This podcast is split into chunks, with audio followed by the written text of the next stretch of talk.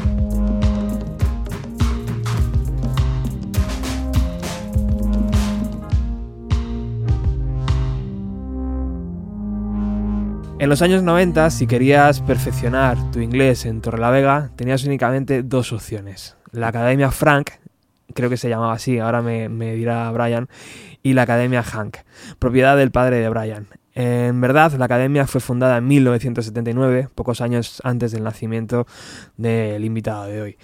Muchas gracias por abrirnos las puertas de tu casa. Aquí la verdad es que se respira mucha música, Brian. Así es. Para eso, para eso estamos. Me has dejado volado con, la, con, con tu research. Es verdad, había dos, ¿no? Eh, sí, las Si- potentes. si- si no las- más, pero Las las- potentes era la, la escuela de, de Frank, que era el Donde iban los principal com- con, donde iban los malos. que era la, la- competencia de, de mi padre y luego la, la academia de mi padre que era, que era Brian's. Y de hecho, eh, sí, lo- era Brian's School of English, ¿no? Como, eh, ni siquiera sé yo cuándo fue fundada, pero bueno, fíjate, o sea, tú has dicho ahí Eh, 79. Sí, en su página es lo que viene. Que tiene, sí, bueno, claro, eso lo habrá hecho mi hermano. claro, mira, ni la he leído. Pero, pero bueno, yo sabía que era por, por, pues, por esas fechas, justo antes de que yo naciera o que naciera mi hermano. Mis padres ya, ya casados, llevaban un par de años ahí dentro de la Vega. Empezaron, empezaron pues como, como autónomos, dando clases particulares y cosas así. Y, y yo creo que el- eh, la, pri- la primera vez que hicieron la escuela ya por su cuenta era alquilaron un piso. eh, y yo re- recuerdo ese piso de pequeño, ¿no? Como tengo, tengo imágenes en, en la cabeza. Pero sí, de hecho la, la gracia es que a mi padre siempre la han confundido mucho, ¿no? Porque él, él la han confundido mucho con Frank.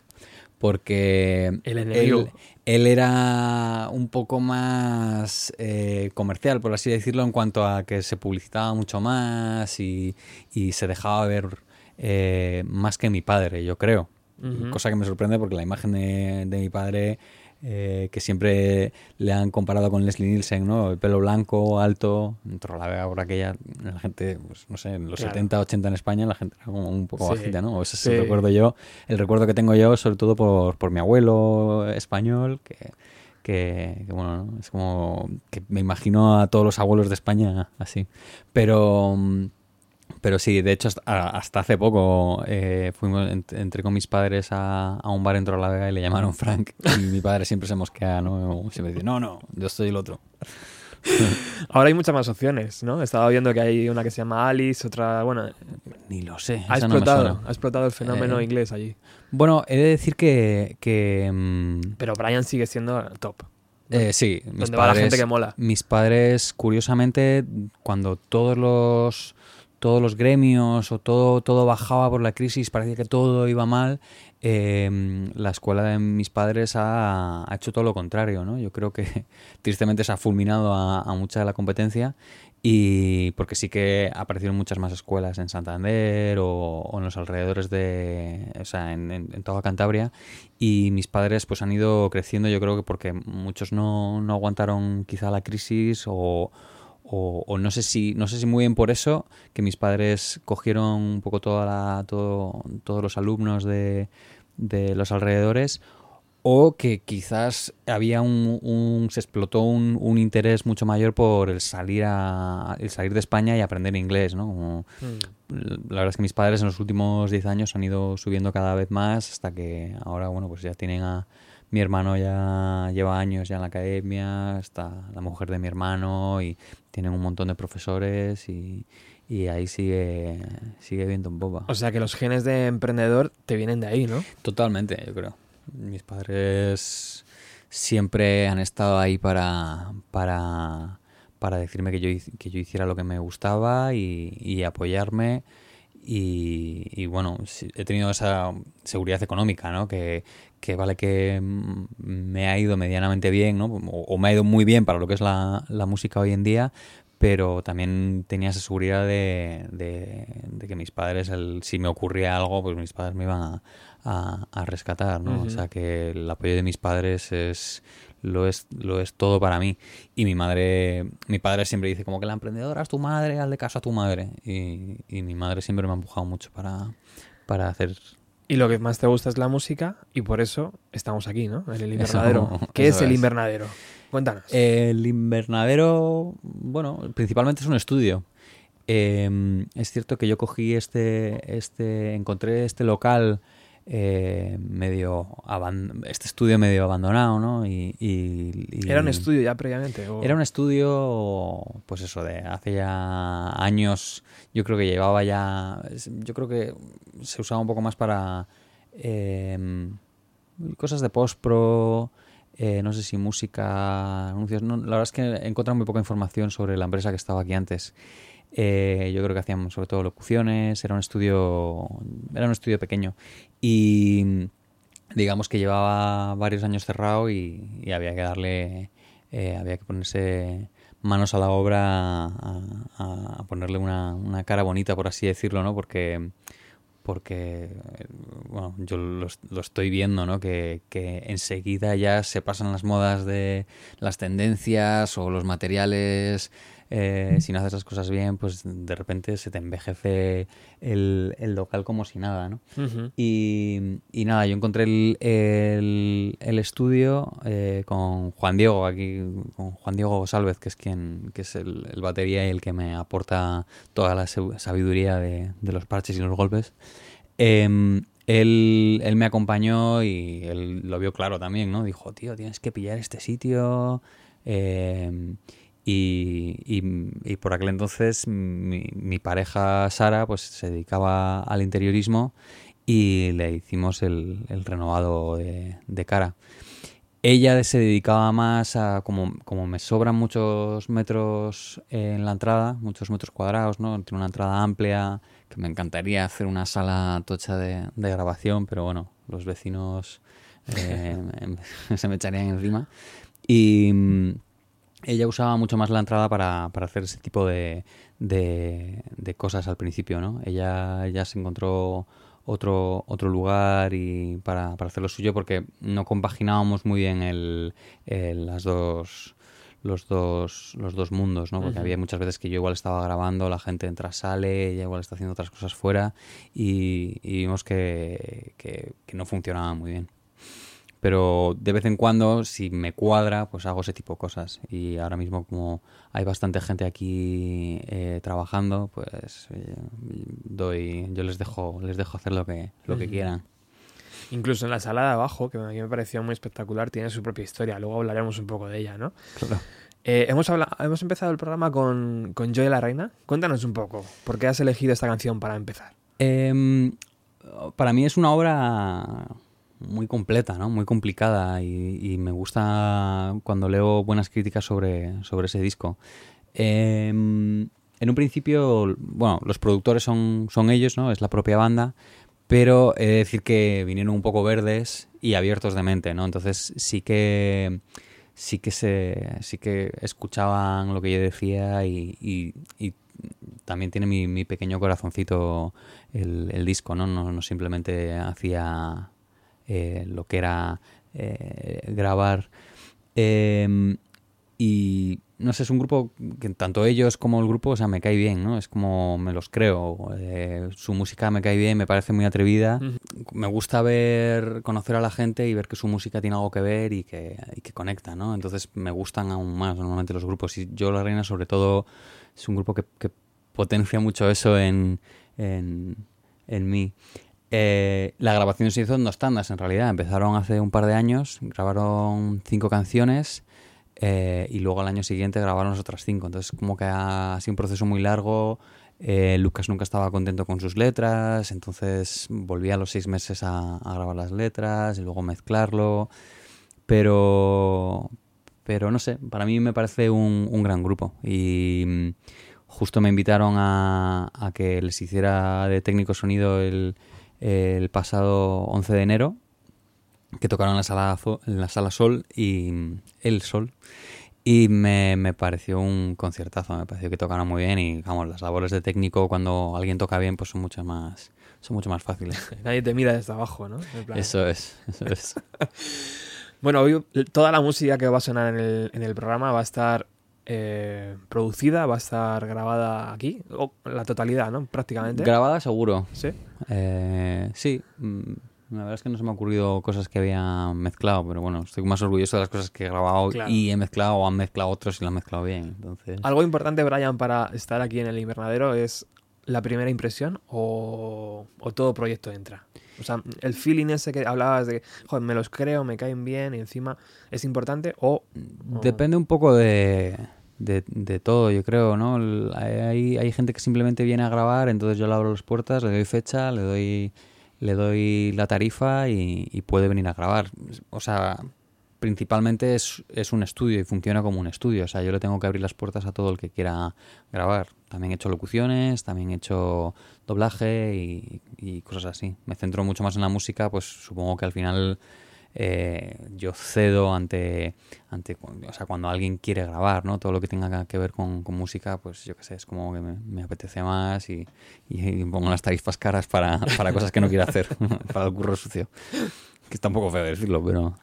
Y mm, no, eh, sí que hay veces que, que igual contacta gente conmigo en cuanto a las labores de producción, ¿no? Viene muy verde, me manda canciones un poco, poco trabajadas y que probablemente yo no veo potencial como para que yo sea el productor para buscar músicos y hacer todo, toda la labor de, de, de un productor. Entonces igual digo, búscate a otro, pero no, no tengo, no, no digo búscate otro sitio. ¿no? Es como si eh, también he hecho muchas, muchas cosas con otros productores y yo simplemente hago de, de técnico o, o incluso si el productor está como pilotando la nave y yo simplemente voy a estar mirando, pues me salgo fuera y, y hago, y hago otras cosas y estoy por aquí por si él tiene algún problema. Pero en un principio estoy abierto a, A todo. a todo, a que entre todo. Qué bien. Bueno, vamos, continuamos con la siguiente canción. ¿Cuál has, ele- has elegido? Pues ¿Y por qué? Pues, por ejemplo, iba a poner a, a Moe, eh, que tiene esta canción que me gusta mucho, eh, que se llama Dr. Michael On. No me preguntes por qué le puso ese nombre. Mm, Ga- Gaby, que es la, la frontman de Moe, es, tiene una manera peculiar de pensar. Entonces, ¿le doy o quieres? Sí, vamos a escucharla.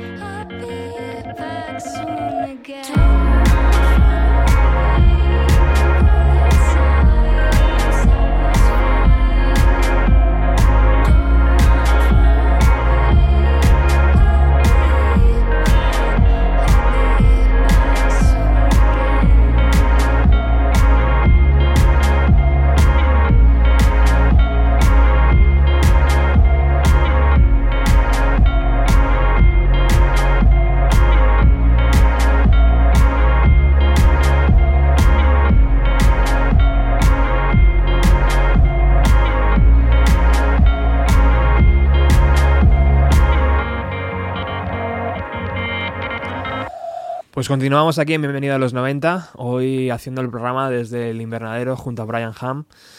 Eh, una de las propuestas eh, interesantes, ¿no? Desde luego, Moe es, eh, bueno, armonías ahí, el rock 2.0, yo entiendo, ¿no? Ahora mismo es, es como el rock es lo que se lleva, ¿no? Hombre, de rock tam- no diría rock, ¿no? No tiene, es más bien, es casi casi todo electrónico. Es curioso la, la- el planteamiento que tiene ella. O sea, yo cuando conocí a Gaby, que es la, la cantante, em, yo la vi en un en un Life in the Living, ¿no? Por así llamarlo. O sea, fiestas de concierto privado de unos colegas, tal, que presentaban disco y querían hacer un concierto en, casa en, acu- en- en su casa en acústico. Sí. Y, y luego, pues, bueno, nos quedamos tomando algo y micrófono abierto, ¿no? Entonces ella eh, cantó un par de canciones y ha- había, había mucha gente eh, allí que tocaba, ¿no? Entonces casi todo el mundo se puso a tocar versiones. Gaby se puso a tocar una canción de ella y, y, bueno, yo me puse a hablar con ella, que me había gustado mucho eh, eh, su canción y si tenía proyecto, me interesé, me interesé por ella. Justo una semana después tenía un concierto con, con la banda, que sus chicos ya desde muy desde el principio eran los de Solo Astra.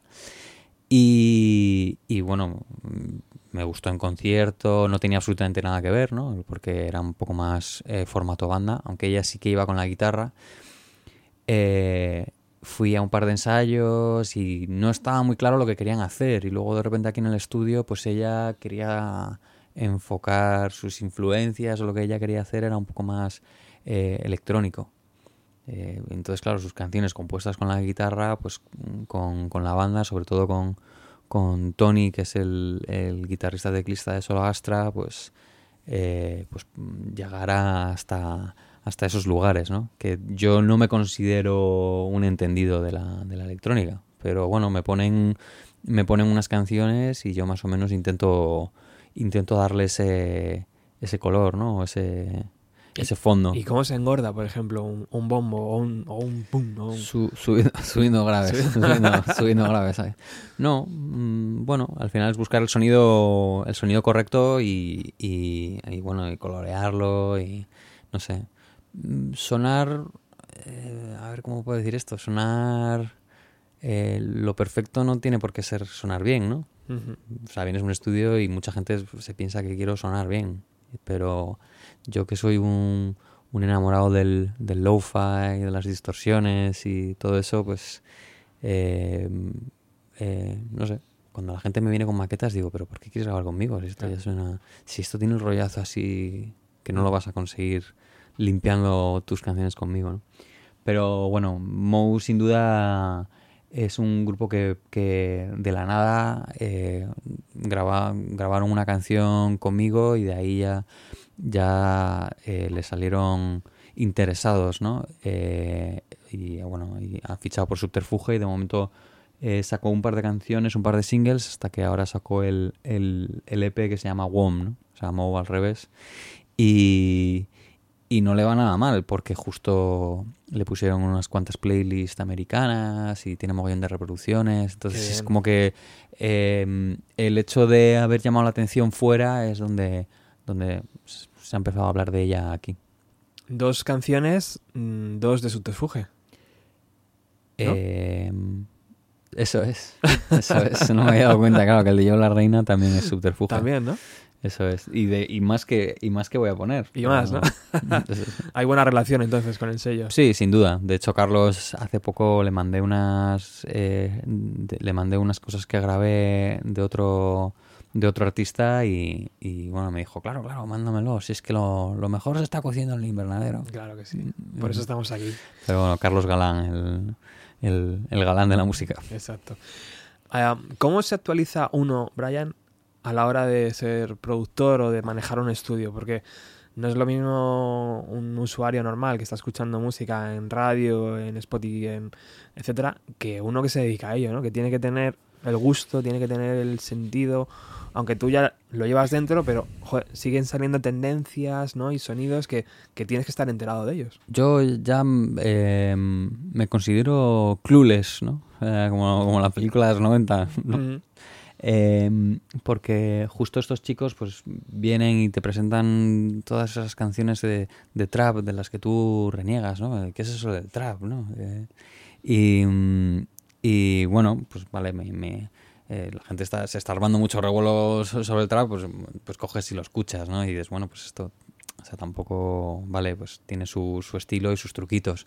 Eh, yo he de decir que estoy completamente perdido con, con- con las nuevas tendencias. Eh, al final las cosas que gustan, gustan y no por no por ser no, no por entrar dentro de una o sea la moda vale pues hace que la música dé unos giros o cosas o, o busque unos nuevos sonidos o unas nuevas maneras de currar pero pero no por entrar en esa moda significa que vaya a ser bueno no entonces eh, hay cosas que te enganchan y da igual el estilo el estilo que sean. Entonces ya con estos pensamientos ya empiezo a pensar que, me estoy envejeciendo ¿no? y, y me gusta mucho escuchar a, a- a la gente que, que entra más joven no porque al final eh, los que están muy calientes, por así decirlo, con, con hacer música y con, con las nuevas cosas es la pues esa, esa generación entre los 20 y los 30, ¿no? A partir de los 30 ya es como o te dedicas a ello o, o sigues haciendo lo que hacías cuando unos, unos años atrás, ¿no? Eh, es, es muy difícil y atrevido renovarse pasado los 30, yo creo. Y yo creo que me, me pasa un poco eso, que al final yo cojo una guitarra y sigo usando la guitarra. A mí lo de, los, lo de las máquinas, los samplers y, y tal, pues me, me, me gusta usarlo, pero luego en mis propias canciones no, no, no me vería, ¿no? Me diría como, esto no, esto no soy yo, esto no es lo que yo más que... Pero A día de hoy, ¿no? Porque a día de hoy. quién hoy. sabe, oye. Me gusta mucho juguetear con, con todas esas cosas, con todas esas cosas en, en el estudio y con, con un músico que, que es su es su background, ¿no? Su, su, su- lo, lo que a él le gusta, pero aprendo de él y, y, y él aprende de mí en otros sentidos. por así decirlo. Qué guay. Bueno, continuamos con esa playlist que ha creado Brian para el programa de hoy. Con otro de Subterfuge. No, es broma. Es verdad, es ¿Ah, sí? subterfuge, claro. He Guau. puesto seguidos a, a Moe y a, y a Solo Astra Vamos allá. con su Japanese Food.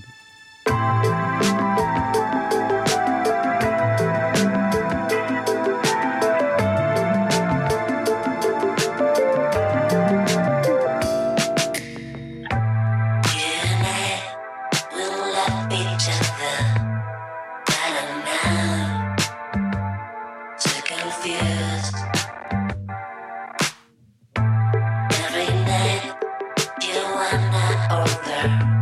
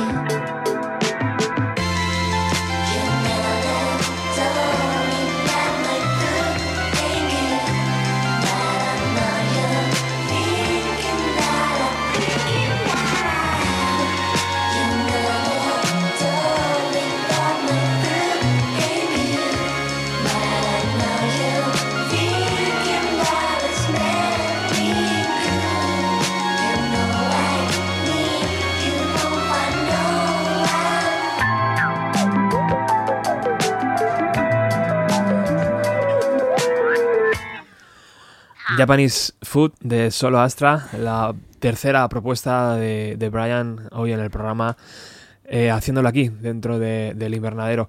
Me pregunto, eh, Brian, si es una inversión demasiado enorme en aparatitos múltiples que veo por aquí, o es asumible eh, en un principio si te dedicas a esto de la música.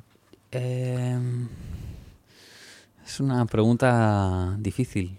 Porque veo una mesa ahí como con bastante solera, veo equipos que son como rollo vintage, que ahora se dicen, ¿no? Imagino que no es, no es barato el, el dedicarse a esto. No, no es nada barato. Sobre Micro- todo, Micrófonos... Sobre todo a la hora de mantener em, y renovarse y, y al final em, hay un término que no sé cuántos, cuántos años tiene ese término, pero yo lo, lo aprendí no hace mucho y es el, el- el GAS, ¿no? El GAS, que es eh, Guitar Acquisition Syndrome, ¿no? Como síndrome de gastarse dinero en guitarras, pues también lo hay en, en cuanto a estudio, yo creo, ¿no? sí. Y No hay mm, fin, ¿verdad? a mí me... No, sin duda. Eh, a mí me, me gusta tener cacharros, me gusta mirar, me gusta ver los precios, segunda mano, quiero esto, quiero lo otro, uh, me vendría muy bien.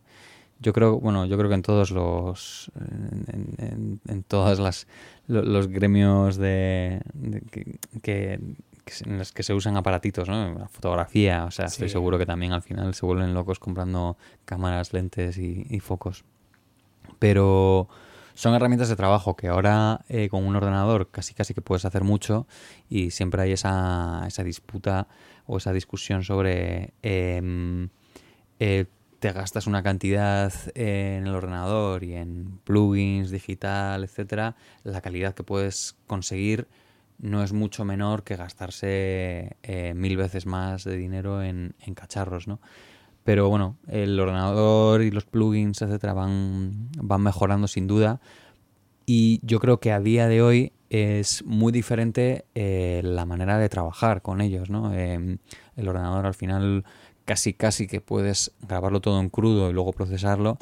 Y eh, el analógico pues conserva ese ya tal cual entra al ordenador o la plataforma que uses para registrar eh, los sonidos en este caso eh, eh, ya entra pues procesado por así decirlo no entonces es diferente pues que tú toques con tu sonido limpito y luego ya le ponga distorsión a ya tocar con, con ese sonido distorsionado no quiero decir que con el ordenador tengas que hacerlo todo limpito y luego procesarlo también lo puedes hacer evidentemente al revés pero y luego lo cambias, luego tal. Entonces, a mí me gusta me gusta mucho usar el, el- la cacharrería en- de, de esa manera, ¿no? Como, no, no, mira, es que yo lo grababa así porque este es el sonido que yo quería y, yo estaba contento cuando lo estaba grabando, tú lo estabas grabando y ahora lo quieres cambiar, pues lo tenemos que volver a, a- a grabar, ¿no? Claro. Hay veces que, que está bien porque con el ordenador te vuelves loco, ¿no? Cambiando, ¿no? Pues grabas un montón de pistas, ¿no? Pues lo volvemos a hacer, ¿no? Pues ya lo cambiaré, ¿no? Entonces no- nunca paras y es una manera un poco más rápida de decidir las cosas, yo creo. Bueno, ¿cuál es tu relación con el barrio? Eh, bueno, Porque estás aquí en pleno Mm, Tetuán y si, una- si caminas por fuera de la calle, perdona, eh, mm, de repente no te das cuenta que hay algo aquí, ¿no? Si no giras la cabeza, si no... O sea, tienes que venir muy, muy, muy... hay, hay mucho cotilla y siempre que cuando ¿Ah, sí? está la, la puerta abierta y hay Mete un movimiento de instrumentos o hay como cosas cosas que están pasando dentro, pues todo, todo el mundo pregunta y tal. Es como que es algo es algo la gente es muy cotilla y es como un misterio. Qué es eso qué, qué ocurre ahí cuando me preguntan digo no no esto es un estudio de grabación. Lo que pasa es que de vez en cuando pues hacemos el paripé ahí. Pero Te llevas bien con los vecinos, entonces. pero sí con los vecinos mm, lo correcto no porque yo creo que ellos saben que no les quiero molestar porque a la mínima pues a la mínima dices la palabra música y la gente se tira de los pelos y en cuanto te pueden cuando pueden ir a por ti siendo un músico pues es bastante fácil ¿no? Mm. El- el- el- no es que meter ruido no es que es que no tienes es que no tienes permisos es que no tal bueno no sé siempre te pueden pueden buscar donde, por dónde hacerte cosquillas entonces yo intento siempre tener tener contentos a los a los vecinos y hacerles caso y y si y no trabajar mucho fuera del horario o, o, o no hacer mucho más ruido del que- de lo que ya hago en días de fiesta. ¿Y con la calle? O sea, con la- la- el barrio tal cual, con... El barrio está ahí. He he de decir que siempre me he considerado como, viniendo ya a Madrid, me considero una persona de pueblo, porque, s- bueno, también era hijo de, del inglés del pueblo, entonces em, todo el mundo me conocía, iba a todas partes, todo el mundo conocía a mi padre y, y la vida de barrio en el, en el pueblo pues era mucho más de pueblo. El barrio, me- o sea, quiero decir que la- mucha gente me, me pregunta, ah, ¿te has ido ahí al barrio de Tetuán, a Berruguete? A, eh, hay muchas, mucha gente se está yendo allí, hay muchas cosas. Y no, yo creo que simplemente es, es barato. Entonces, los que no, los que, los que buscamos locales sin uso comercial, pues nos da igual, nos da igual dónde, dónde estar. Entonces, ahorramos un poco más, un poco más de, de pasta que estar en la Gran Vía. Pero pero tampoco hay, pues eso, locales comerciales, eh, eh, pues de hostelería o no hay una tienda de guitarras molona aquí al lado, ¿sabes? Que, que ni una cafetería eh, hipster o, o un sitio donde comprar eh, mi comida bio, eco, malasañera. Ujú. Em, simple- el bar- y, y- y nunca he entendido aquello de no, no, es que mi barrio, soy de barrio, tal. Es como, pues sí. Bueno, porque ya llevo 5 o 6 años, entonces me conoce el del bar y el de, y el de la tienda al lado porque le doy, le doy mucho el coñazo. Pero Ya. tampoco. Sí, sí que es una relación normal al final. Sí. Hace cinco años que empezó esto. Yo cogí esto hace justo 5 años. De hecho, he renovado el contrato de 5 años que tenía. ¿Y cuál es el... ¿Te acuerdas de la primera banda que, que grabaste? Que, que entró aquí a grabar. Yo creo que fue mi amigo Antus Altor. Ajá. Eso es. ¿Y qué- es, qué que es- que recuerdas? es como muy amigo mío y, y- y nada, le, le usé un poco como, bueno, pues para estrenar, sí, de conejillo de indias. ¿Y qué recuerdas de aquello, tío? ¿Fue todo sobre... Sí, ¿Fue normal Sí, o, él- o él- mucho? él... mm, sí, fue bien, la verdad. Hombre, él me lo puso fácil, ¿no? Era como amigo mío, entonces Claro. eh, todo lo verde que podía estar estrenando un estudio, pues él lo, él lo perdonaba. ¿Ya lo hacías en casa esto, Brian? ¿Ya hacías cosas en casa con el ordenador o...? Sí, yo el, primer disco de Annie. Sweet fue, fue en casa. Sí, ¿verdad? Las maquetas de Rasan Red fueron en casa, luego el disco de Annie. Sweet. Grabé un par de maquetas en casa y luego ya pillé un, un local de ensayo que lo transformé un poco a, a mini estudio. Y bueno, ahí el primero de Joe La Reina, el primer EP de, de Tuya, los grabé allí. Y ahora mismo no me vienen otras cosas a la cabeza que hiciera allí, pero sí, sí. Luego ya encontré esto, o sea, que he ido, he ido escalón a escalón. No, no he entrado por la puerta del, Claro. del banco y he dicho, dame un... Bueno, sí lo intenté, pero no me lo dieron. Eh, eh, no me dieron un super préstamo. No, he ido, he ido poco a poco. Poco a poco. Venga, continuamos. Siguiente invitado de... Pues tengo que poner a Antus Altor, por supuesto. Ya Joder, pues mira. Tenía que haber empezado con él. Vamos con él, a escuchar.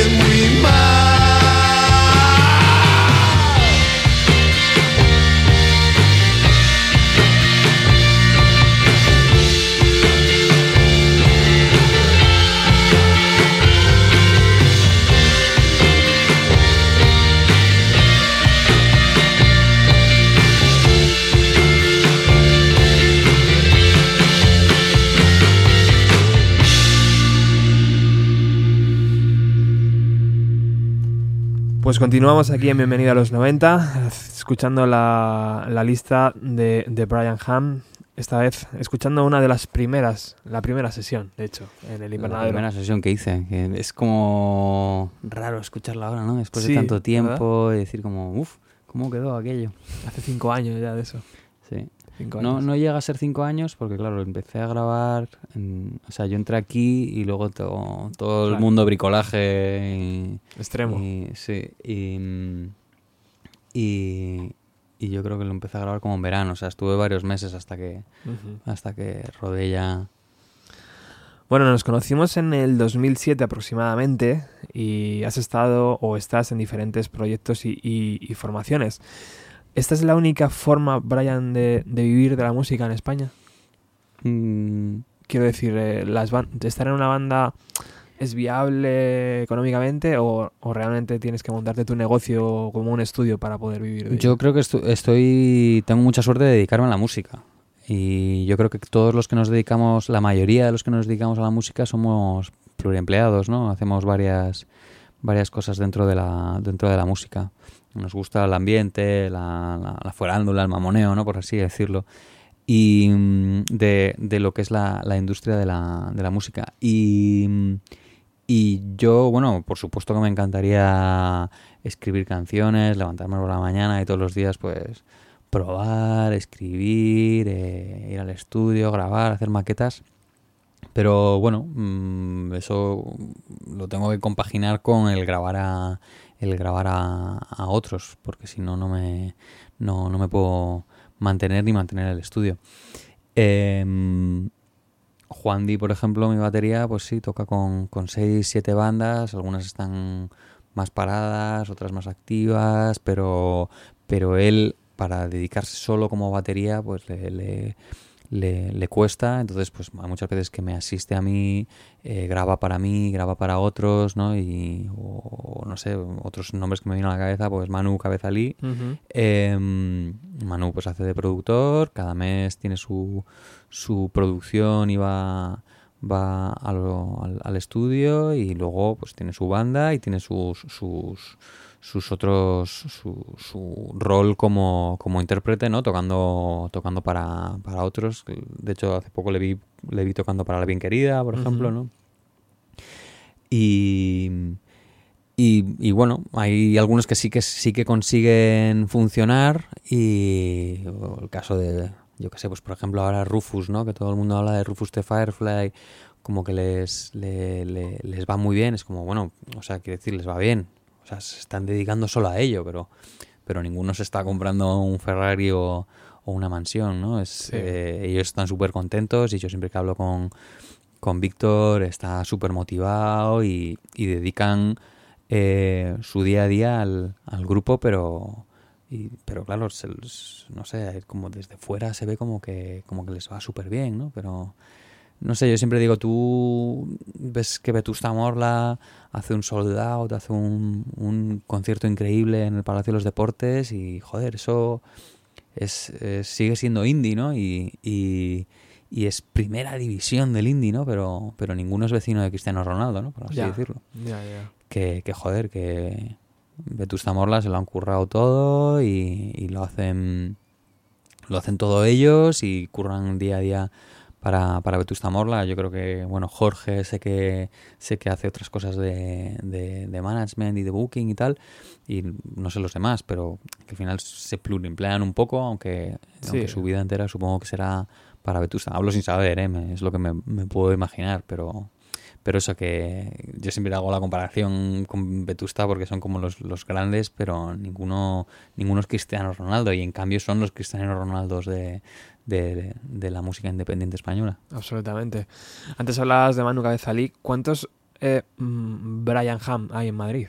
¿Cuánta gente dedicada a la grabación y a la producción podemos encontrar en Madrid que tú conozcas? Que tú conozcas? Eh, pues muchos, supongo. ¿Sí? Porque hay muchos estilos de música, en realidad, ¿no? Igual a mí solo me viene a la cabeza eh, Manu, o el propio Víctor, o, o Abel Hernández, ¿no? Em, em, pero ahora mismo no, no, no se me ocurren no se me ocurren más nombres porque solo, solo estoy pensando en los que han pasado por aquí pero pero bueno yo que sé Dani Richter que tiene su propio estudio Hans Kruger que tiene el estudio en Pamplona Em, O sea que hay mercado para alimentar todo ese movimiento, sin ¿no? duda, O yo sea, tengo, tengo mucha competencia también tengo muchos muchos franks en, Franks. En Madrid pero pero sí yo creo que buscar al productor es pues escuchar lo que ha hecho y, y que te y que te guste. Y hay, hay muchas hay muchas veces que me da la sensación de que,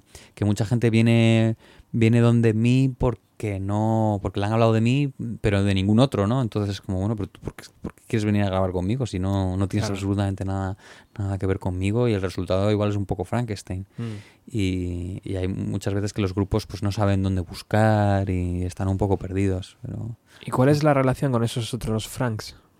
Ah, ¿Es buena relación? ¿Hay que llevarse bien porque mm, que- interesa o...? No, hay que llevarse bien porque porque joder estamos dedicándonos a algo que, que es muy duro no al final dedicarse a la música yo pues de repente el mes que viene igual no tengo no tengo curro. A mí me y yo creo que por supuesto hay que hacer las cosas bien y, y llevarse bien. Me enseñaron que en la música eh, en cuanto ya te pones a rajar de alguien criticar a alguien o llevarte mal con alguien Malo, ¿no? la estás cagando porque al día siguiente probablemente tengas que compartir escenario o backstage con él no y me he encontrado con esas situaciones, ¿no? De, de tener prejuicios, de, bueno, eh, voy a rajar de alguien como un poco con humor, pero en el fondo es lo que pienso, y de repente estar con, con él y, y, y- y yo qué sé, y, de luego pues ya mejores colegas, pero Claro. me pasó también con, con Alex Ferreira un día que coincidí con él un, un par de veces y yo, "Joder, este tío no, este tío,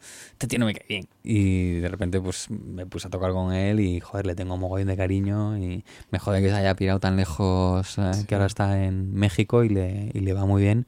Pero, pero nos reconocimos mutuamente, ¿no? Yo al principio no... y él me dijo, pues yo también lo pensé lo mismo de ti. Y, de repente te, ves ahí compartiendo, compartiendo escenario. Y, pasa mucho, ¿no? Que, que, yo que sé, que tienes tus más y tus menos con alguien y a, y a, la, y a la vuelta a la esquina tienes que bajar la cabeza y... No lo digo por mí, ¿eh? yo me llevo muy bien con todo el mundo. Bueno, algo habrá por allá, investigaremos. Bueno, siguiente formación que ha pasado por el invernadero. ¿Quiénes son? Pues eh, después de haber puesto a solo Astra, pues iba también iba a poner también a, a Bay Waves, que pasaron por aquí y lo están petando por Europa. Vaya, vamos a escucharlo.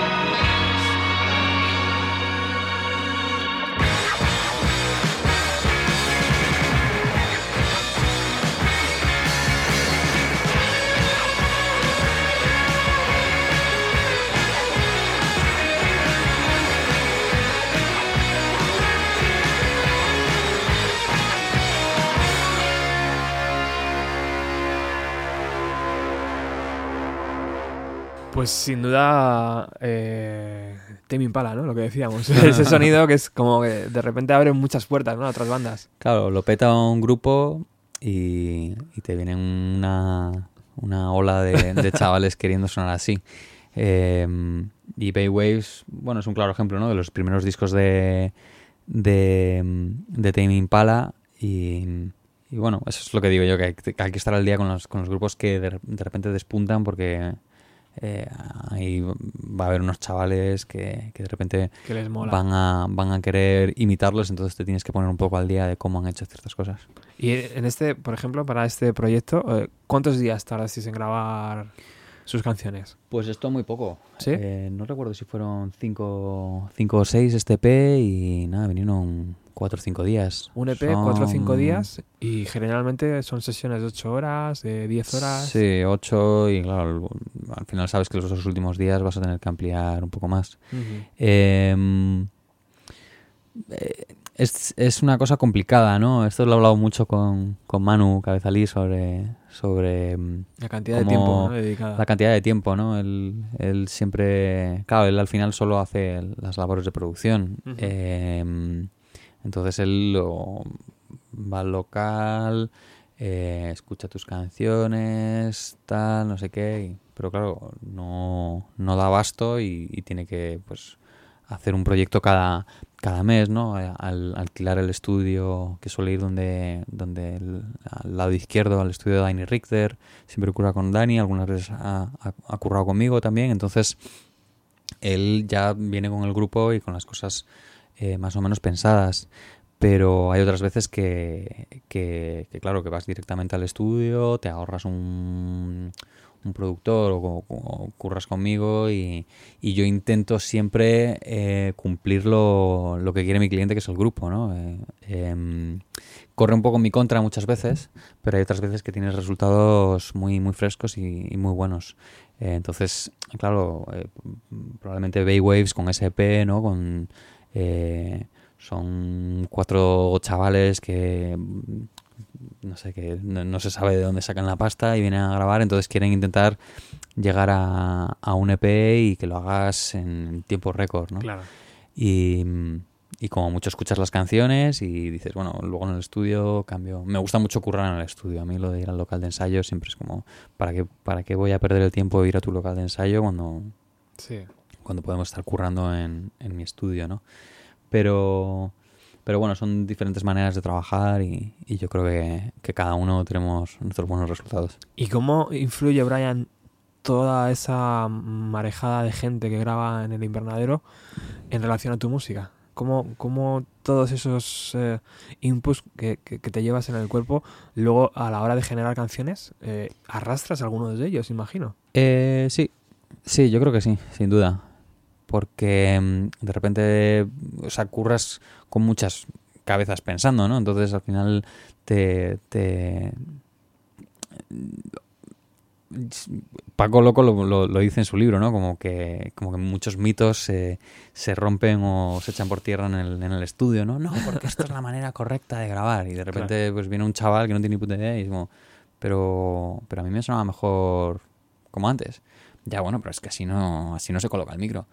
Ya, bueno, pero, pero yo lo quiero as- asá. A mí me gusta, me gusta esta puta mierda, quiero esta puta mierda, ¿no? Y, y, y quién dice que es una puta mierda, ¿no? Pues, ¿no? Es como, bueno, de ahí viene el, el indie, el lo-fi, el underground, ¿no? Al final de, de, esos, de esos errores, esas cosas mal hechas y, y ahora de repente hay, hay gente que incluso lo, lo busca o lo justifica o, o está bien. Y yo creo que hay muchas veces que, que vuelvo a empezar, ¿no? Eh, em, no, porque esto me recuerda a- Es que este arreglo que estás haciendo me recuerda a Shakira. Yo qué sé, y no buscamos Shakira, ¿no? Claro. Y, y ah, pues, pues fíjate, estaba intentando copiar a, a, a- a Radiohead, ¿no? Y te pone y dice como, es verdad, estabas intentando ir por ahí. Vale, volvamos a empezar, ¿no? Y, y hay, hay, hay muchos mitos que se, que se rompen o entonces al final es como, mira, todo vale y, y, busquemos una, una solución, algo que funcione, etcétera, ¿no? Lo único que, claro, que, te, que yo imagino que estando trabajando con gente brillante, se te ocurren cosas brillantes que grabar, pero a la vez no tienes tiempo de grabarlas, ¿no? Al final es como, joder, se me ha ocurrido una canción mientras estaba escuchando este grupo, pero realmente estoy trabajando en esto y no tengo el tiempo, ¿no? Me pasa mucho eso, que al final llegas a casa agotado, ¿no? Y, y hay muchas, muchas, muchas veces que digo, mira, la semana, la semana esa que tengo libre, la voy a, Claro. voy a estar tranquilo, pero siempre surge algo, siempre es como... Alguna llamada. Siempre hay una llamada de cámbiame esto, hazme el favor, tal, Claro. y, y yo siempre, siempre acabo cediendo. Por o, acabo descansando, ¿no? De, pues sí, me cuesta mucho ponerme con, con lo mío. Por cierto, ¿cuándo vamos a poder escuchar nuevas canciones de, de Brian Ham? Pues ojalá me, me- me- me- ojalá lo supiera.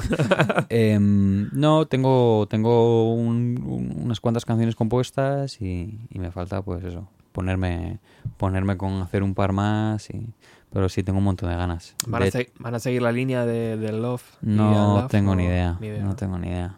Yo me dejo un poco llevar. Es luego, pues es luego del estudio, que al final vengo, pruebo, pruebo. Mm. hago muchas cosas, hago todo con Juan y al final y es em, intento intento pues eso, divertirme, ¿no? En cuanto si algo me divierte, me motiva, pues pues sigo y, y ya veremos lo que sale. Claro. Sobre todo con mis canciones, ¿no? Que tampoco tengo que mm, lo uso un poco para para, para, o sea, me gusta pensar que uso mis discos para, para enseñar el 100% de mí, ¿no? De, de- de cómo grabo, igual hacer cosas que, que otros no me dejaron o a otros no les gustaron, ¿no? Como ciertas técnicas o cosas un poco más eh, eh, atrevidas, por así decirlo. Pero bueno. ¿Sigues pensando que el formato físico está muerto? ¿O está Mm. en desuso? Yo, yo, yo creo Porque con que... tu último trabajo no salió en físico, ¿no? No, sigo, o sea, tampoco, tampoco diría muerto, pero, pero ya no, ya no creo que tenga sentido. O sea, no, no, no le veo sentido. La música está para escucharla, no para, para cogerla con las manos. O sea, ¿no? Como... Bueno, yo no puedo decir nada, que acabo de sacar un doble vinilo, o sea Mm. que... Cierto, es verdad que, que somos unos nostálgicos, Sí, ¿no? Y, vivimos en los y- 90. Y para nosotros eso, eso era la música, o sea, iba, iba a la par. El libreto, todo el rollo. Pero es como si alguien, pues alguien te dice, ¿qué es eso de, qué es eso de estar ahora, joder, estamos en el futuro, en el siglo, en el siglo XX y, y- y puedes, puedes tener música en las manos, ¿no? Y lo puedes coger y lo metes en una cajita y le das, le das a un botón que pone play. Eh, no, es que, joder, para mí la música es ir a los conciertos, ¿no? Yo qué sé, por poner un ejemplo de alguien que escuchaba música clásica. Sí. Y, y bueno, es, es- es ir avanzando. Yo creo que nos tenemos que olvidar un poco de, de ese formato físico que queda en lo nostálgico y que a mí me da eh, a mí me da rabia, ¿no? Me da rabia ver todos los toda la gente que pasa por aquí y viene y te da te da su disco con toda la ilusión y, y me muero de pena viendo viendo viendo esos discos pues eh, decorando, ¿no? Eh, más que más que otra cosa. Al final em, no sé, por ejemplo, em, alguien me comentó, aquí me voy a poner a rajar, pero Al- alguien me comentó, por ejemplo, que, que, em, que Bumburi solo escuchaba vinilo. Y me... Y, joder, me, bueno, espero que no sea verdad, ¿no? Espero que, que, bueno, que a él le guste tener el formato vinilo y que le guste tener, le guste escuchar más el vinilo, pero, pero te pierdes mucha música solo escuchando vinilo. O sea, te pierdes muchísima, muchísimas cosas. O sea, yo, o sea, ahora a golpe de clic puedes escuchar, eh, pues eso, ¿qué está de moda? Pues no sé, estoy viejo, chocho y, y pasado de moda, quiero ponerme un poco al día. Pues con el clic dices, ah, pues mira, pues hay unos cacharritos que se llaman sintes y, bueno, los sintes ya, ya existían entonces, pero, pero bueno, quiero decir Sí. que, que, que, joder, que nos podemos renovar o poner al día enseguida. En cambio, el vinilo es como, bueno, pues, pues mándale un email. Claro, no uses el email, mándale una carta a- al grupo a ver si te manda el, el disco en vinilo, si es que lo ha sacado, ¿no? Ya. Entonces, creo que es un. Creo que es. mm, Bueno, eso va con la mística del rock, ¿no? Y la mística de Bunbury, tenía que haber dicho, tenía que haber dicho cierta, cierto, per- cierta persona famosa. ¿no?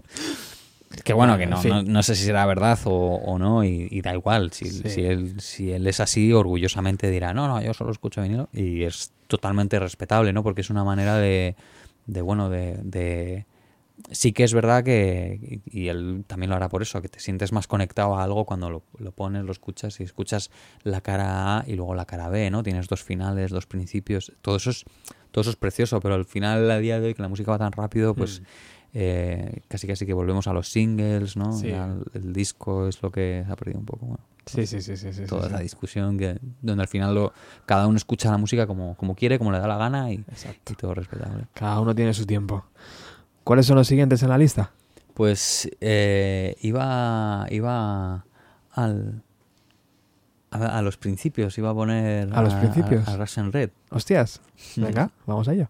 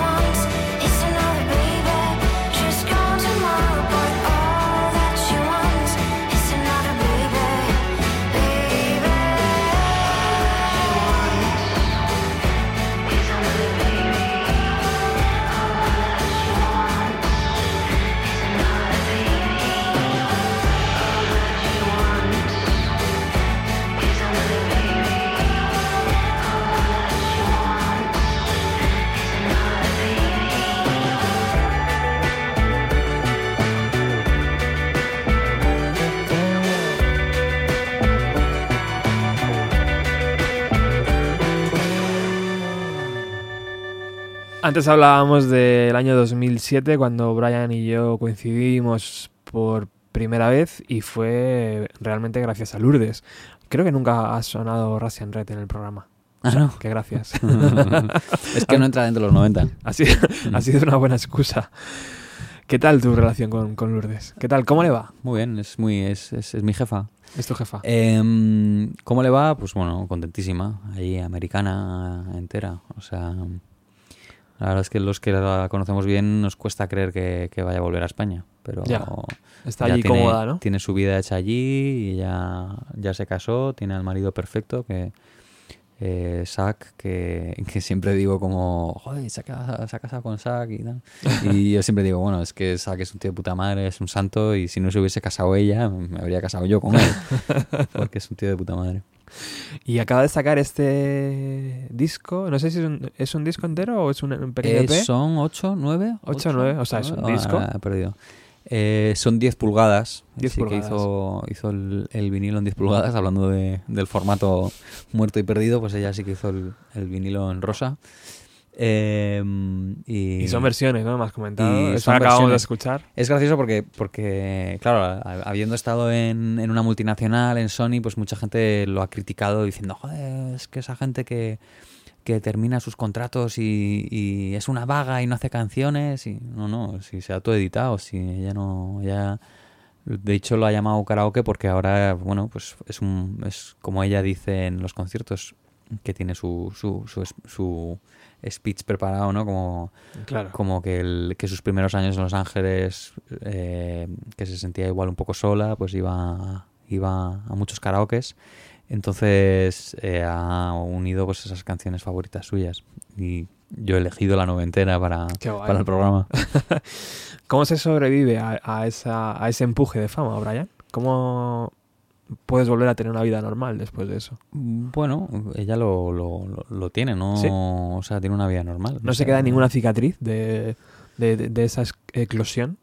Mm, no sé, igual si vuelve a España, ¿no? Y quizás en España ya se siente un poco más incómoda, la, la gente le reconoce o no, no tengo ni idea. Pero en Los Ángeles, ¿no? Es como ya está ahí en Claro. su mundo. Los famosos en Los Ángeles son otro nivel, ¿no? Recientemente Eh, has estado con ella, ¿no? Tocando por México. Estuvimos en noviembre tocando en Los Ángeles, en, en México, Ciudad de México y en Guadalajara. Qué guay, ¿no? Una experiencia buena. Sí, porque además el público, el público de allí de México se vuelca un montón con ella, la quiere un montón y, y, y nada, es una gozada, porque eh, sientes como, bueno, eso para mí, para mí es, es mi momento de sentirme importante en la música, ¿no? Como, como yo estaría haciendo eso es- es todos los días, ¿no? Irte a pegarte ese palizón de viaje para luego subirte a un escenario y sentir eso, ¿no? Pero, pero bueno, ella también estaba, está en, en otro en otro lado ahora, le gusta hacer eso. Yo creo que Lourdes es alguien que, que, que, bueno, que, que necesita necesita em, renovarse y hacer cosas diferentes y, y- y- y igual de repente pues hacer a- hacer unas canciones nuevas un disco nuevo y, y luego estar un tiempo haciendo Sí. dedicándose a otras cosas como está haciendo ella ahí en Los Ángeles Entre tú y yo, la primera vez que la grabaste, tío, ya sabías que iba a pasar esto, ¿verdad? No, no, ¿No? de hecho, de hecho siempre digo, siempre digo lo contrario, ¿no? Como, Ni de broma. como, bueno, recuerdo estar con Lourdes y ponerle un- una oferta delante, o sea, tener un contrato y pensar como, bueno, pues, vale, pues, pues, pues firmas un contrato y ya está, y lo más normal del mundo y, y hay mucha gente que se acerca y dice, guau, me has encantado, la decía, ella, me has encantado, te vas a hacer famosa, y yo, bueno, pues, no sé a, cuántos grupos habrás visto tú, ¿no? Porque como, pues yo qué sé, ¿no? Y entonces, pues yo qué sé, de repente, de repente, no sé, se subió como como muy rápido, ¿no? De repente se, se convirtió en alguien, en alguien dentro de la escena indie, se convirtió como alguien importante, ¿no? Y, y entonces, cuando yo digo lo contrario, es, es que mucha gente me pregunta, ¿no? Oye, ¿te gustan mis canciones? ¿Crees que, que va a llegar a algo y tal? Y yo siempre digo, bueno, me gustas a mí, pero, pero yo jamás, jamás pensé que, que Red llegaría a ser lo que, lo que ha sido y es. Entonces, Fíjate. pues no, no, creo que eso nunca, yo por lo menos no soy alguien que, que lo sepa. Porque además lo he pensado de muchos otros, ¿no? He pensado, guau, este, este tiene, este tiene lo que tiene que tener y, y va a triunfar y de repente no sabes por qué, pues no, no funciona. Es verdad que hay que, que, que distingues las canciones buenas cuando estás en una grabación, dices, guau, este es el, este es el temazo vuestro y tal, pero luego que funcione, que se escuche o que, o que guste, es una suma de muchas cosas. El misterio de la música, ¿no? Eso es. Joder. Bueno, continuamos con la lista, que quiero que suene lo máximo posible y la verdad es que nos gusta mucho hablar. ¿eh? Eh, voy a poner a, a, a los nuevos chicos, un par de grupos que grabé el año pasado, Venga, que son un poco fuera de estos. Bueno, Jack Bisonte primero, que. Que Jack que Bisonte. Jack Bisonte, que me, que me han renovado un poco musicalmente también. vamos allá.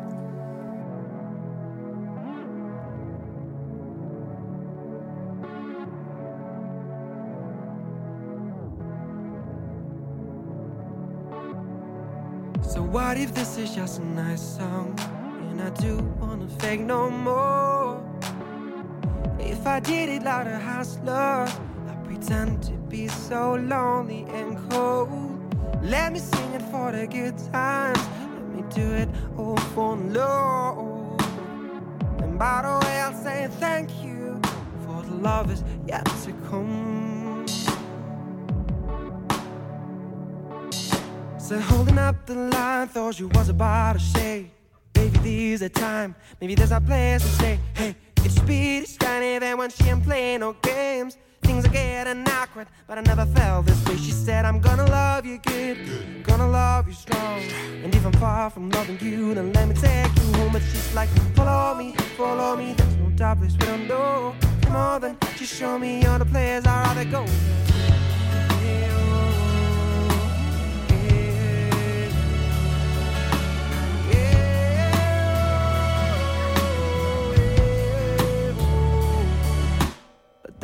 I in the silence, looking where to go.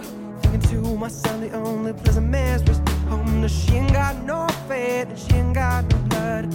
She ain't got the things that you expect that you mother, but she's like standing on her, standing on her, standing on her, stay, darling, stay, standing on her, standing on her, standing on her, standing on her, stay, darling, stay. So what if this is just a nice song? And I do wanna think no more. If I did it like a hustler,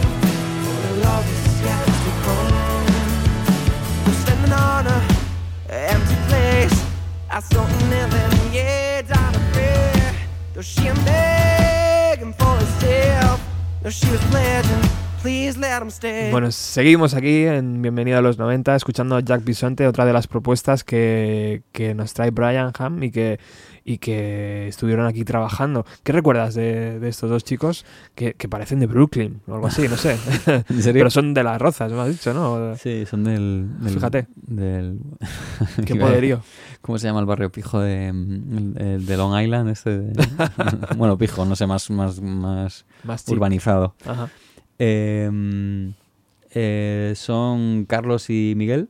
Y bueno, su, su anterior disco era algo un poco más folky, ¿no? Un poco más tirando ahí hacia eh, esas influencias de Manford and Sons, ¿no?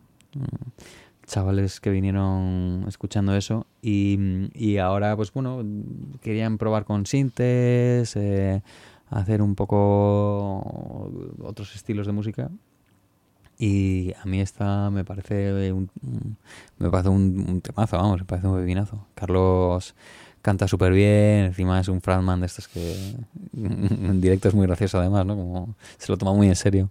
Y luego Miguel es, es un, chaval súper majete. Y nada, vinieron como, además venían súper tranquis, ¿no? Venían todos los días, estaban aquí, ¿no? Tocábamos, tal, no sé, fue como, como cero presiones, escuchaba mucho y, y les tengo mucho cariño. A mí es- esos grupos que vienen a que vienen a porque te conocen, ¿no? Vienen donde ti porque te conocen y han escuchado lo que tú lo que tú has hecho y y, y de repente pues aprenden de ti, tú aprendes de ellos y te lo pasas bien, ¿no? Y te echas unas risas, ¿no? De, eh, yo qué sé, si hay que contar chistes durante una hora y reírse durante una hora para luego ponerse a, a tomárselo en serio, pues bueno, pues luego ya recuperaremos esa hora después o lo que sea, ¿no? Y ellos siempre, ellos, eh, su, o sea, las anécdotas graciosas de ellos, o sea, Carlos en los conciertos siempre me presenta como como ese tipo que, que moja los donuts en té, ¿no? Por, por mí, que bueno, yo digo, bueno, o sea, un té con leche, ¿no? O sea, no estoy tomando un, un té de hierbas o un- una menta poleo y meto el donus, que, que eso es igual a todo el mundo le parece raro mojar un donus en un té, pero el té que yo lo tomo casi como si fuese café, ¿no? El Ujú. té con leche así como bastante oscuro y bastante fuerte y, y no sé. Como, como, el- como los que mojan las, las galletitas en, Sí, no sí. sé, a él le, le, Le hizo gracia. le hizo gracia y lo, lo dice siempre, ¿no? Y siempre que me escribe por redes sociales o algo así me, me, me pone eso. Y luego Miguel, bueno, Miguel y Carlos bautizaron el, eh, mis momentitos, ¿no? Como momentito Brian, pues el, el de repente eh, una anécdota, un chiste, algo, pues poner, no has visto no sé qué y perder un poco el tiempo pues con, con algo, algo estúpido, algo ridículo, algo, algo gracioso, no sé. Eh, entonces siempre lo dice como, ah, eh, Momento estuvimos Brian. hablando del momentito Brian con otros grupos, ¿no? Oye, una vez que has terminado la grabación y te pones a mezclar o te pones a a hacer lo que hagas después de la grabación, em, ¿cuáles son los trucos que utilizas para decir está bien? Eh, porque muchos dicen, pues lo tengo que escuchar en el coche, porque el sonido es más real, por- lo tengo que escuchar en no sé dónde. O sea, No tengo coche, entonces... ¿cómo, cómo se hace eso, tío? ¿Cómo sabes que es Em, correcto? Eh, nunca lo sabes, en realidad. Nunca lo sabes, porque te tienes que poner en la mente de, de los demás. Para mí, para mí está bien y para otro está fatal, ¿no? Eh, de hecho, me ha pasado muchas veces. Bueno, de hecho, el, esta canción de Jack Bisonte eh, grabamos y mezclamos eh, un poco de prisa corriendo y, al final de repente no estaban contentos con, con, ciertas tomas, con ciertas cosas, con cierta con la mezcla, tal, como y, llevan un año pues mezclando por sus propios con sus propios medios y yo les paso las pistas encantado y bueno y, y si luego queréis volver donde mí o retocar o usar lo mío bueno lo, lo que ellos quieran no entonces esta por ejemplo es la única que han solo han publicado dos y esta la mezcló David Blasco que bueno es, es más bien eh, son colegas y han currado. Bueno David mezcló el disco anterior y, y yo para mí, mi, o sea, el, truco más importante es, eh, para mí, el truco que es infalible es el, el tener el grupo aquí. O sea, por ejemplo, yo mezclar, tal, vale, aquí está bien, aquí tal, esto, este volumen, tal, de repente aquí automatizar esto o, lo que sea, y de repente entra el grupo te pones como, o sea, yo me, les digo, bueno, escuchadlo, y te pones como un poco alejado, ¿no? Como, y, dices, hostia, esto, esto está mal, hostia, ¿qué me he pasado? Y, y efectivamente luego el grupo es lo que lo que, Lo que te dice. lo que te dicen, ¿no? Y, y, o sea, cosas obvias, ¿no? Luego hay otras cosas de, de, de gustos que igual un efecto no les gusta o, o sí que quieren un efecto, pero eh, me he dado cuenta que cuando estoy solo escuchas como frecuencias, por así decirlo, ¿no? Escuchas como... ah, eh, y luego cuando viene el grupo escuchas instrumentos, ¿no? Entonces es el, es el, el ejercicio que intento hacer muchas veces, ¿no? Como, uff, me estoy, me estoy liando aquí un poco retocando estas cosas y, y no estoy escuchando instrumentos. Y el grupo sin duda me, me ayuda de repente a, a ponerme en su, en su, en su, en su papel. Entonces, bueno, muchas veces intento... Pero O sea, que nada de coche, nada de teléfono móvil, nada de Uso- escucharlo en el baño, yo qué sé, alguna historia de esas de... Eh, bueno, lo, lo suyo es escucharlo en, en todas partes, pero es verdad que nunca es que nunca va a sonar Nunca se termina, nunca va a sonar igual en un sitio que en otro, entonces nunca sabes dónde lo va a escuchar Claro. el músico. Aquí lo me pasa mucho pues que el grupo lo escucha aquí y le suena de puta Claro. madre, se lo lleva a su casa, escucha el disco que le encanta y luego el suyo y dices que no suena nada parecido. Bueno, pues haberme dicho o, o es que en mis altavoces su herramienta, ¿no? Sus altavoces, bueno, pues a ver los altavoces aquí, ¿no? Y Claro. hay, hay gente que incluso me trae los, los- sus cascos, ¿no? Y te trae unos cascos de mierda, por así decirlo, y, y, y son y es lo que es donde ellos escuchan música y sin querer es lo que lo donde de lo que ellos se fían, ¿no? Porque Claro, están acostumbrados. Claro, subir, bajar, tal, bueno, es que son mis altavoces, ¿no? Es como retocar color en, Sí. en una pantalla o en otra pantalla. O sea, yo tengo una pantalla súper buena y tú tienes una... Y Sí. tú lo vas a ver en tu, en tu mierda de pantalla. Mm. No sé, también hay mucha psicología de convencer y esas cosas, pero... Pero me ha pasado de escuchar mi propio disco en, en ciertos sitios y decir, porras, esto no se oye o esto sí se oye. Y Claro. nunca... mm, Tampoco te puedes volver loco. Sí, esa línea de abajo de repente desaparece, ¿no? O, o aparece demasiado algo arriba. Bueno, seguimos. Otros jovencitos, ¿no? Eh, sí, vamos a poner a, a los que se han hecho hermanos gracias a mí un poco. Eh, em, Alke se ha hecho hermano de los Jack Bisonte, que es, que es Nacho de Saint Woods.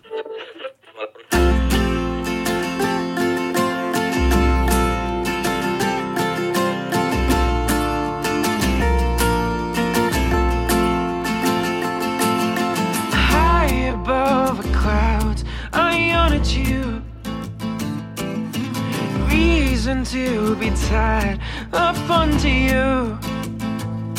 You're crawling on the fables that your heart will spell. These echoes are the dreams of all our angels in a lightning bell. I could spend the night out on your kiss. But all these things you are, I wanted hints, want back. Oh, oh. All the things you are, all the dreams that I wanna know. Yeah, I could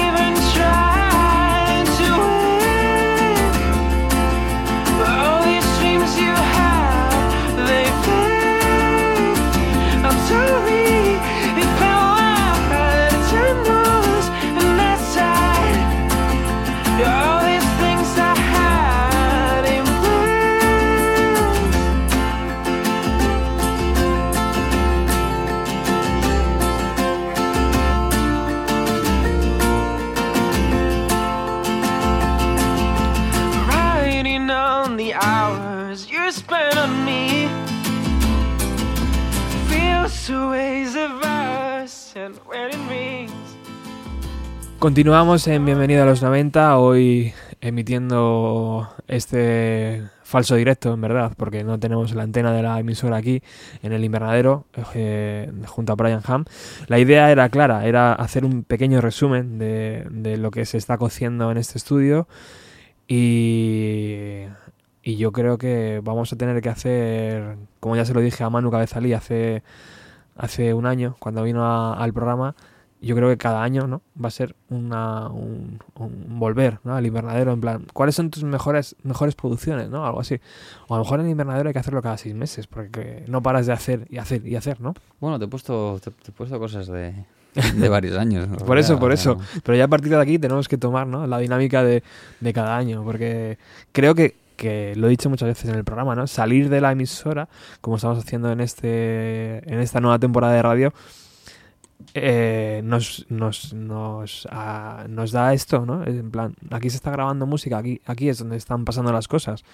Y de repente estamos escuchando propuestas musicales como, como la de este chico último, eh, que, que son, no sé, no sé si suenan en otras radios o no, pero bueno, aquí estamos, No, eh, no, no se puede quejar, Nacho, para ser su primer Sí. EP y tal. No le está yendo nada mal. le están tratando bien, ¿no? Ah, Sí, sí. Nacho también no, no le conocía para nada y me, me escribió, me propuso, le escuché, me pareció, me pareció buenísimo, me reuní con él y, y me planteó un poco lo que quería hacer, ¿no? Que quería algo que fuese cantautor con, con unos detalles. Al final se nos fue un poco de las manos y empezamos a grabar más. Vino Juan de a grabar un par de baterías y, y es un chico que, que lo está dando todo y, y se y vamos toca en todos los sitios dice dice a todo que sí y, y está apostando mucho por él mismo y trabajando trabajando duro por por hacer algo en la música ¿Cuándo es el momento que se te va de las manos, Brian? Cuando dices, hostias, aquí nos hemos ido, tío. En hemos una- metido un violín. en una grabación Sí, sí. ¿Cuándo, cuándo te das cuenta de eso, tío? Ya demasiado tarde, imagino, ¿no? Eh, No, yo, yo creo que yo creo que te das cuenta, no sé, yo- O cuando no sale, ¿no? Cuando estás ahí buscando. y da- No, pero si es que da igual que lo toques al revés. Si no, es que no. Está guay dar pasos para atrás. Tampoco. No sé, siempre. eh, Casi siempre el factor es el tiempo, ¿no? Pues mira, pues nos Claro. hemos quedado sin tiempo. Em, pf, pues ojalá. Ojalá tuviera tiempo en, en mis producciones para hacer las cosas mejor, ¿no? Siempre quieres hacerlo con más tiempo y, y mejor y no. Y el, el- el factor económico no, no se puede. Pero. pero bueno, alguna vez eso que dices, como bueno, aquí nos, nos- nos hemos pasado, esto sobra. pero y siempre y es muy fácil mutear la pista. Claro, decir, ya no- está. Se acabó. Pero, pero sí. Bueno, estamos llegando al final del programa y antes te he preguntado sobre. Hemos hablado sobre la sala de abajo que tiene su propia historia. Y cuando me la contaste me pareció muy, muy curioso, ¿no? O sea, de, de repente te encontraste con esa sala que no sé si la utilizas para ensayo o, o realmente haces grabaciones también ahí abajo. Y, y te encontraste esa viga ahí en medio, ¿no? De, de la Ah, sala. Esto te que, lo he contado. que era, que era como muy... Hostias, la voy a quitar de aquí, pero no. Te tengo que contar esa anécdota ahora.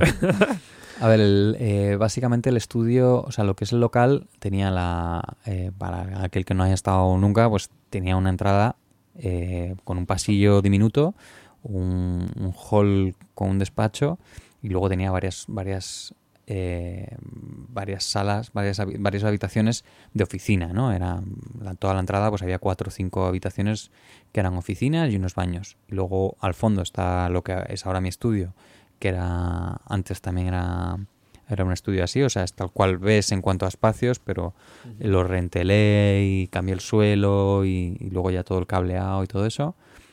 Después del estudio el- al fondo hay un almacén y abajo había un, un estudio B, eh, control y, y sala de grabación. Y yo, pues claro, no, no tenía con quién compartir el local como para tener dos estudios, entonces dije, bueno, pues abajo me hago, tiro el, el- tiro el tabique, tiro el tabique de en medio y me hago un, me hago una, me hago una sala bien guapa de, para ensayar con, con Templeton, con, con Russian Red, Sí. o con Tuya, por aquel entonces también estaba tocando con Tuya, o, o mis propios ensayos. Tiro el, el visor, el tabique, el cristal y, y me hago una sala grande.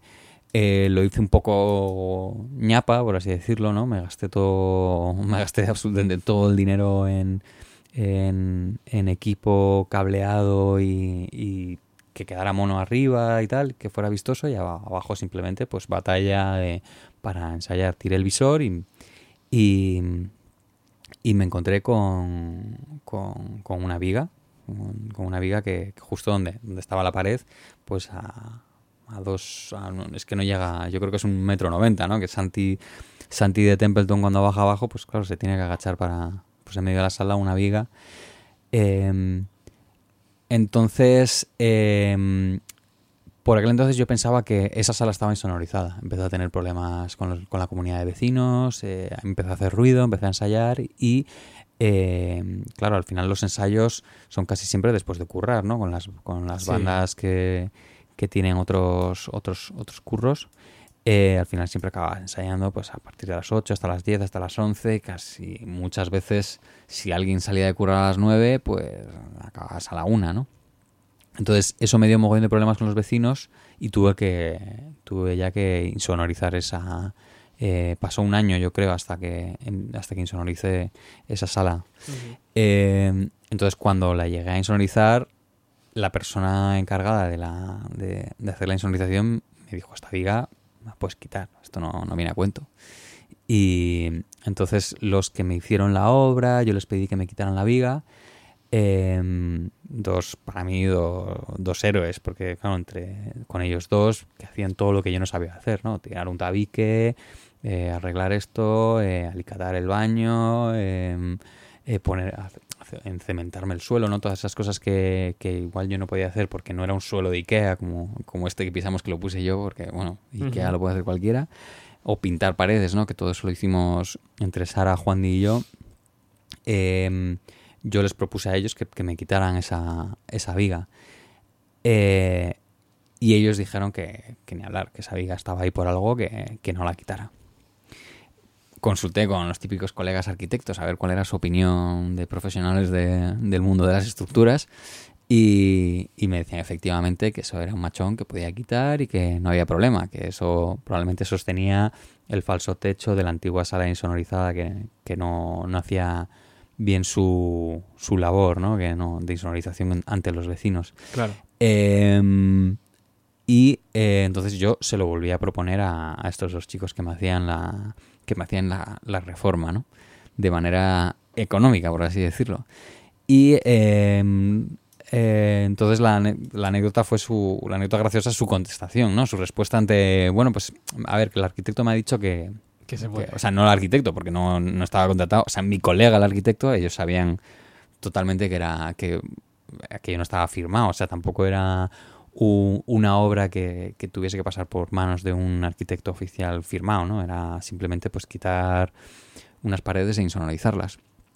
Entonces, em, estos dos dijeron que, que bueno, que claro, que el arquitecto, claro, claro, es que es muy fácil, claro, es que ellos saben mucho y tal, pero si esta pedazo viga está aquí por algo, pues por algo está, ¿no? Esto no se pone, esta pedazo viga no se pone aquí por tal.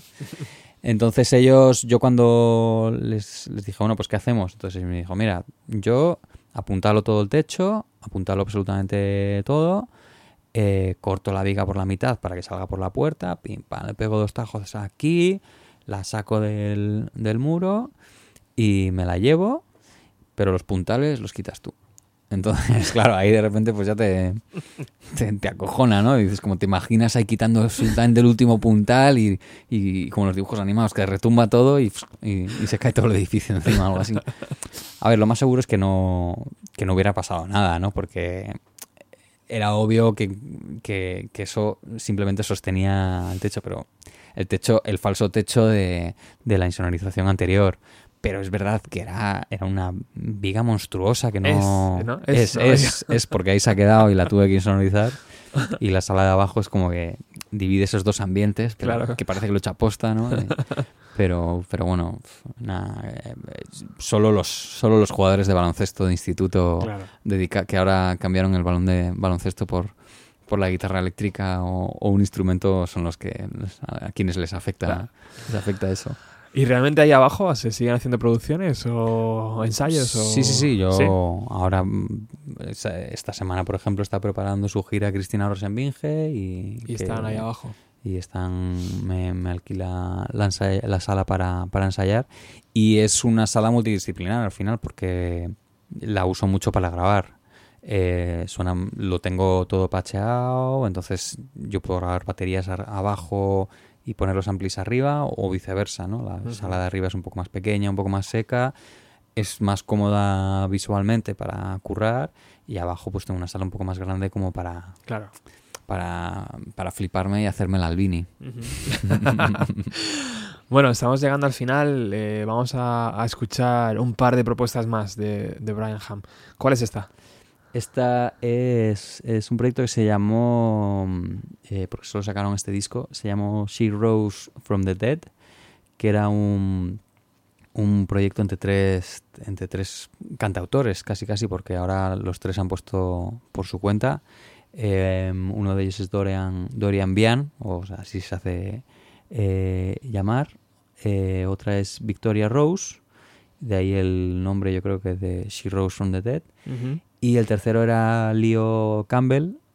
em, y, entre los tres pues hicieron este disco llamado She Rose from the Dead, que la verdad es que, que lo cantaban los tres, cada uno tenía su, su, su, su- su canción que cantaba, pero, pero todos aportaban algo y, y salieron maravillas como esta.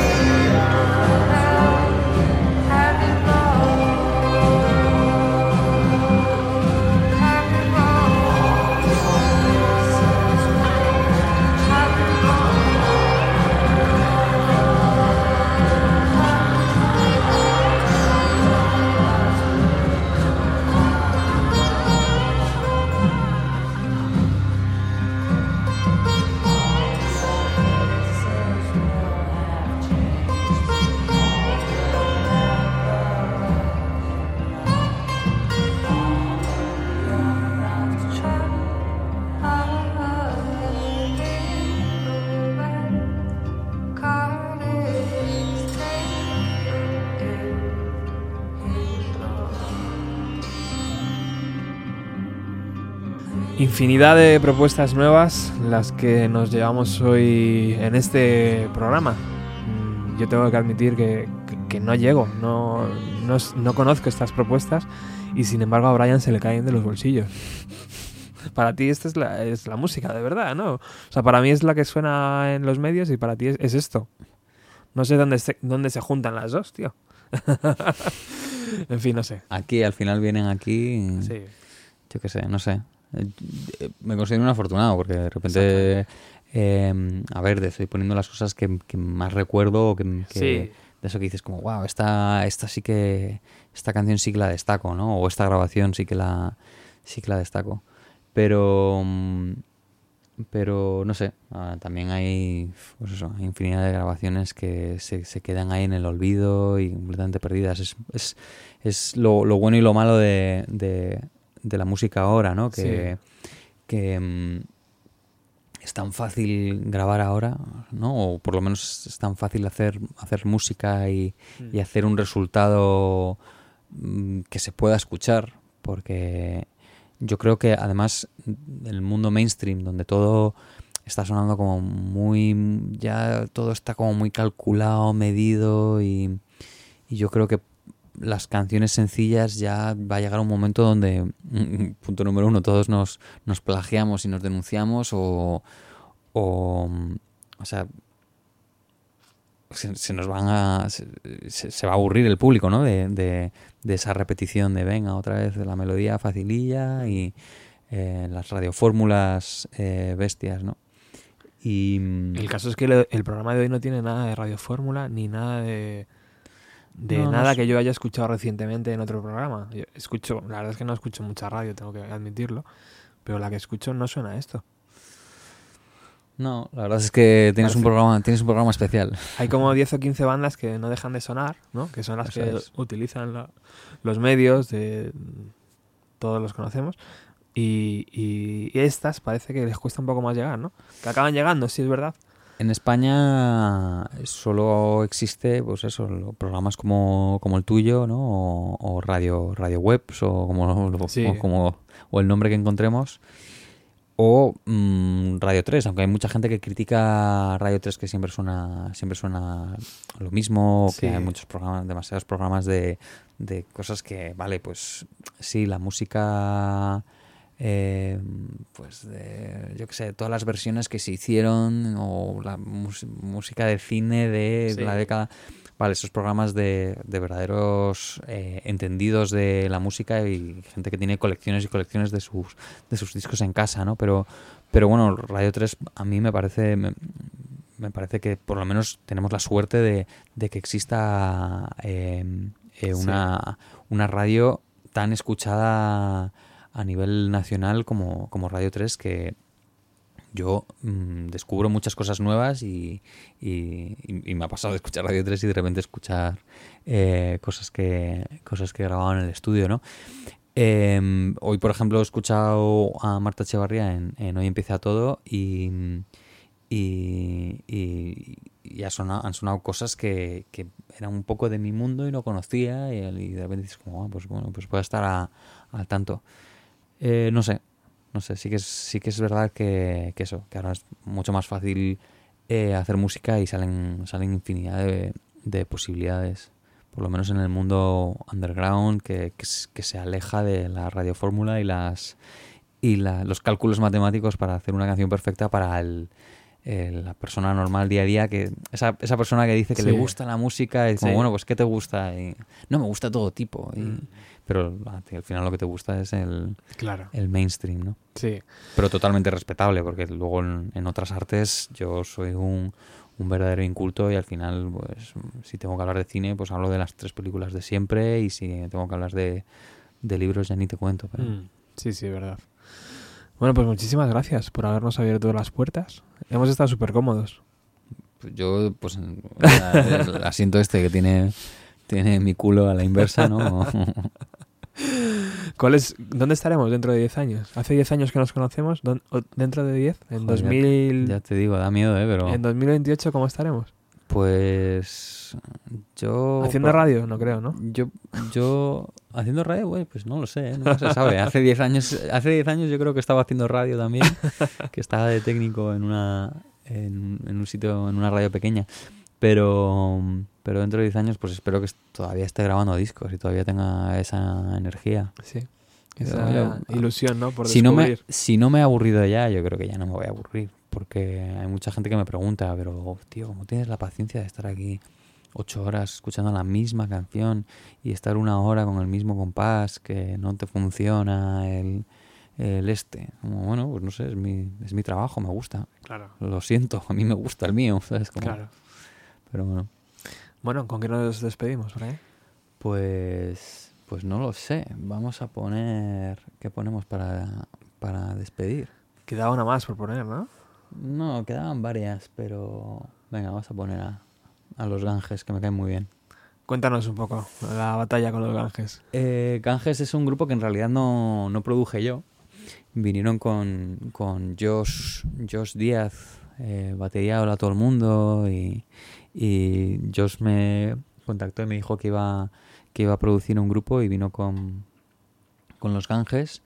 Y, y en realidad muchas cosas salieron aquí, ¿no? Estaba Josh a la producción, pero, pero bueno, vinieron varios días y aquí se coció todo y, y la verdad es que todos nos entendimos muy bien, nos lo pasamos muy bien y, y, también como al igual que Saint Woods o Jack Bisonte, pues Ganges también se han hecho como muy colegas y de hecho tuve un momento de donde se presentaron las tres bandas junto con Maren Latson a, a la final al concurso de al concurso para tocar en el Decode y, y ganó Marem que, que con quien he hecho el, el disco que saldrá este año pero salieron ellos tres entonces era como joder, parece como mis mis alumnitos no entonces tengo les tengo un mogollón de cariño a esas, a esas tres bandas en conjunto no para mí son como como un, grupito como una pequeña escuela y y no sé, Ganges, pues ahí están también haciendo una especie de música un poco